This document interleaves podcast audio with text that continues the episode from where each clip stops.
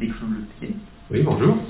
Euh, voilà, donc je suis Jean-Baptiste, je suis en majeur entrepreneuriat et du coup, euh, vous- je vous ai contacté pour faire un petit interview sur, sur votre parcours. Est-ce que vous pourriez me, nous parler un petit peu de, de vous? Euh, J'ai fait l'école de commerce ici à Nantes, je suis sorti en 1984. Euh, J'ai ensuite eu un parcours dans l'industrie, puisque j'ai travaillé chez Michelin euh, à la fois en France et à l'étranger. J'ai été expatrié pendant trois années aux Pays-Bas. Euh, et puis je suis revenu dans l'Ouest, qui est ma région d'origine, où j'ai travaillé pour plusieurs établissements financiers, euh, essentiellement euh, orientés sur le financement long euh, du haut de bilan des PME.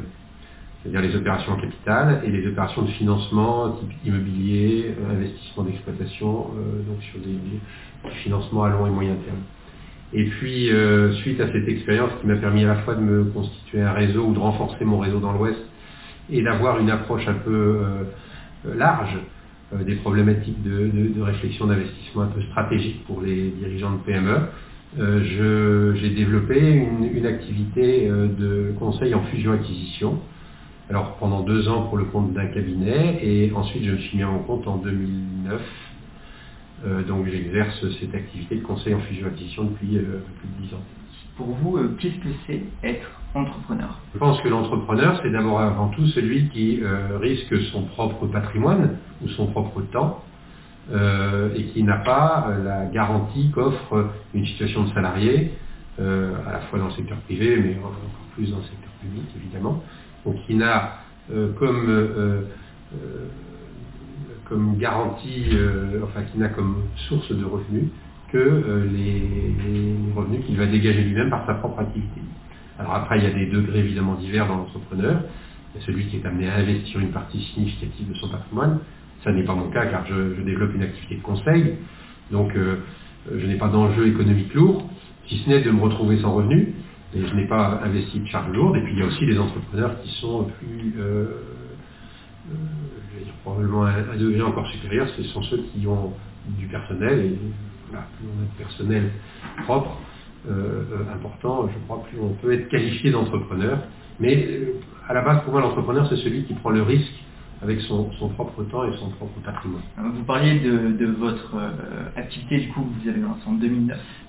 Euh, Est-ce que l'on pourrait reprendre peut-être les éléments chronologiques qui vous ont amené euh, à lancer cette activité? Quels ont été les, pour vous les éléments marquants en fait qui vous ont permis de la lancer? Il y avait d'une part une expérience professionnelle.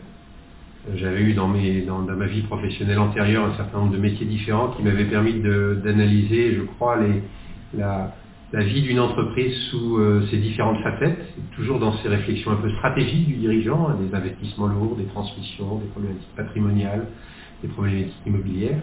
Donc ça, c'était euh, cette activité de fusion-acquisition est un peu une synthèse de tous ces métiers que j'ai exercés préalablement. Euh, il y a eu aussi euh, la possibilité d'exploiter un réseau, c'est un- une activité qui fonctionne beaucoup en prescription, euh, et donc il faut avoir une certaine notoriété pour euh, pouvoir euh, identifier des projets qu'on peut accompagner.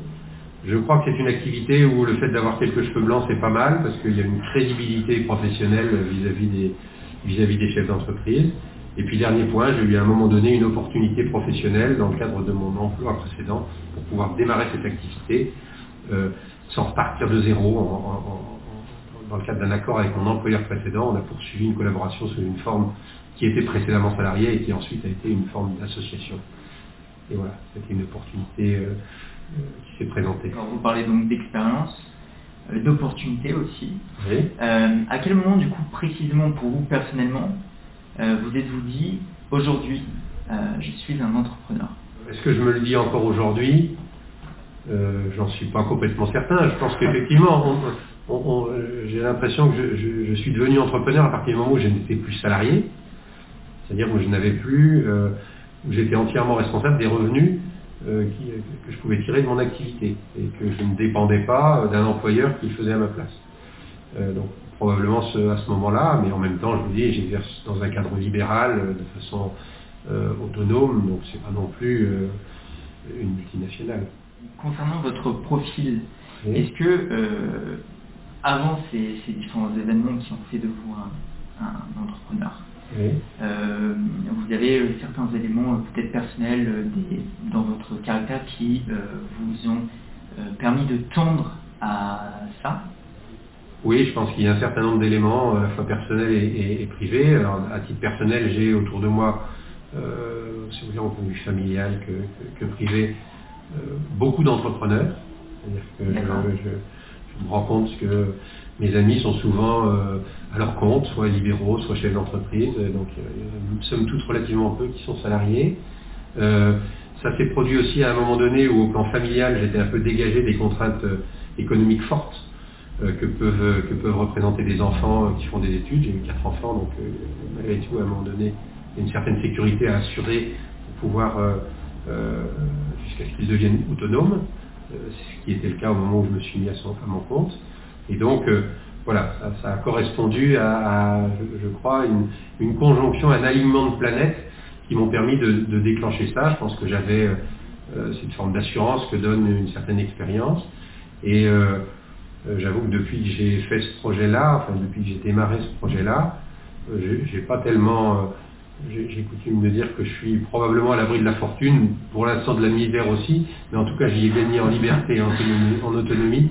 J'espère que je réussirai à faire ça jusqu'à la fin de ma vie professionnelle et à vivre de ça sans avoir besoin de revenir dans un cadre un peu contraint euh, d'une situation de, salarié. Vous parlez d'autonomie, de, liberté.